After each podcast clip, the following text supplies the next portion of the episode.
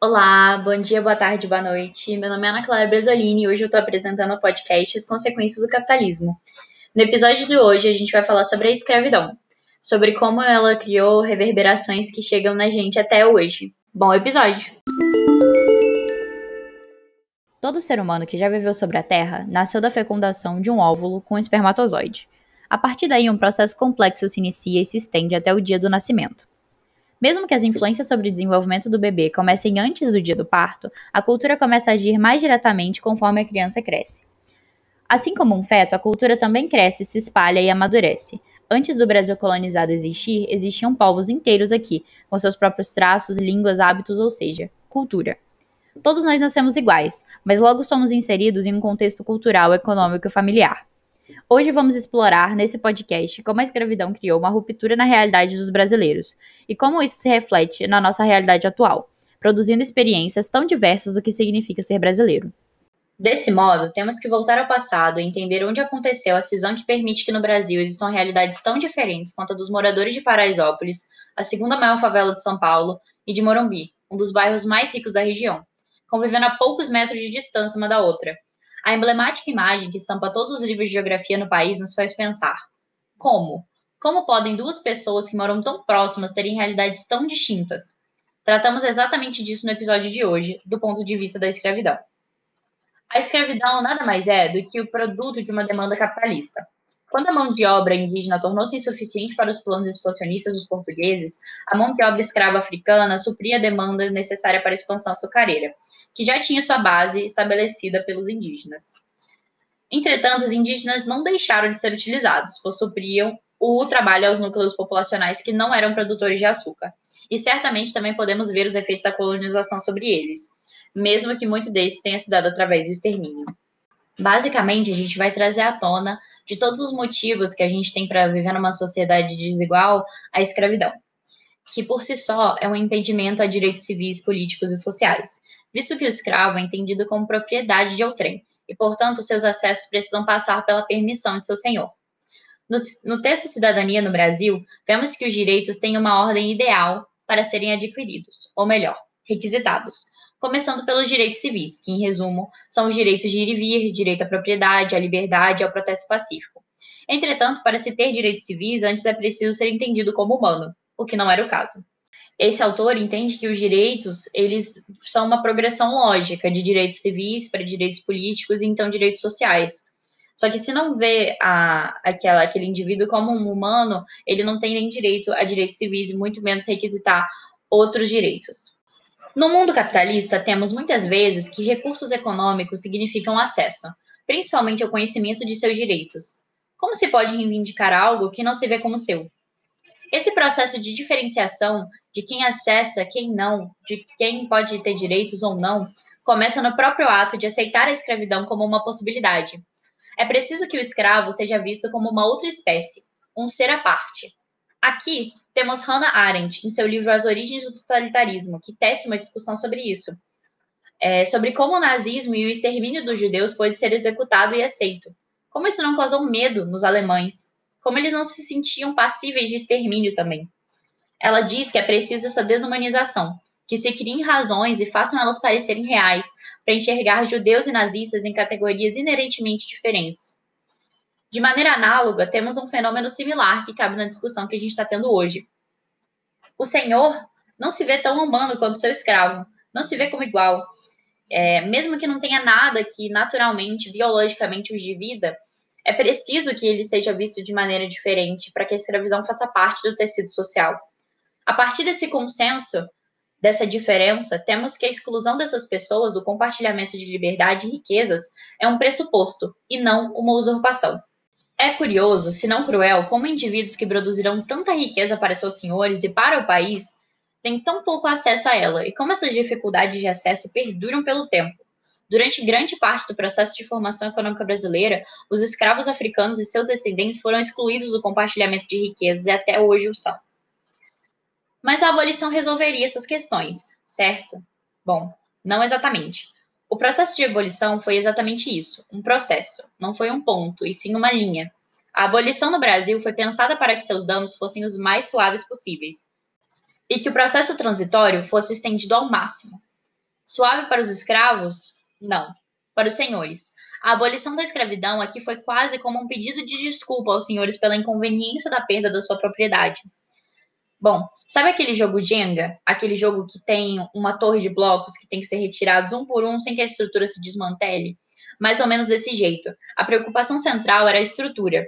Só que, do ponto de vista dos escravizados, essa era a raiz do seu aprisionamento. Temos, então, as leis que antecederam a assinatura da princesa Isabel.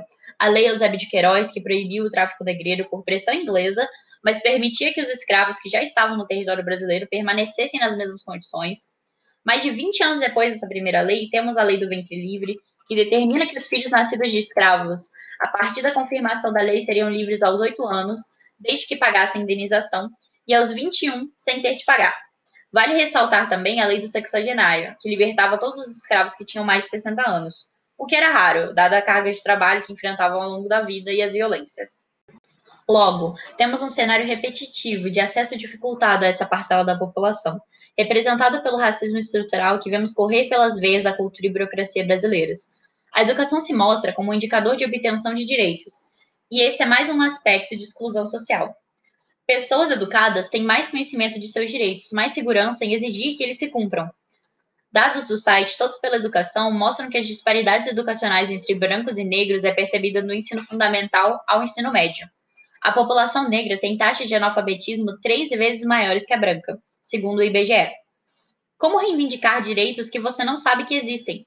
Como acessar esferas mais altas de poder aquisitivo e político se o acesso ao estudo é tão dispar?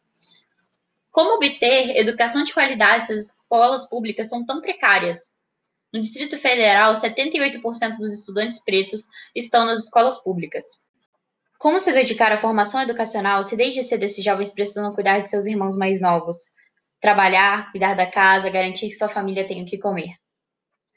A escravidão sentenciou muitas pessoas a trabalhos braçais, sem necessidade de desenvolvimento da intelectualidade, construiu um imaginário de que pessoas pretas são mais propensas a esse tipo de trabalho.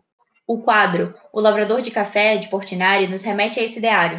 Suas mãos e pés desproporcionalmente grandes evidenciam sua ligação ao trabalho braçal, nos acostumamos a aceitar pessoas negras nessas condições, e entende-se que trabalhos mecânicos não precisam de instrução formal.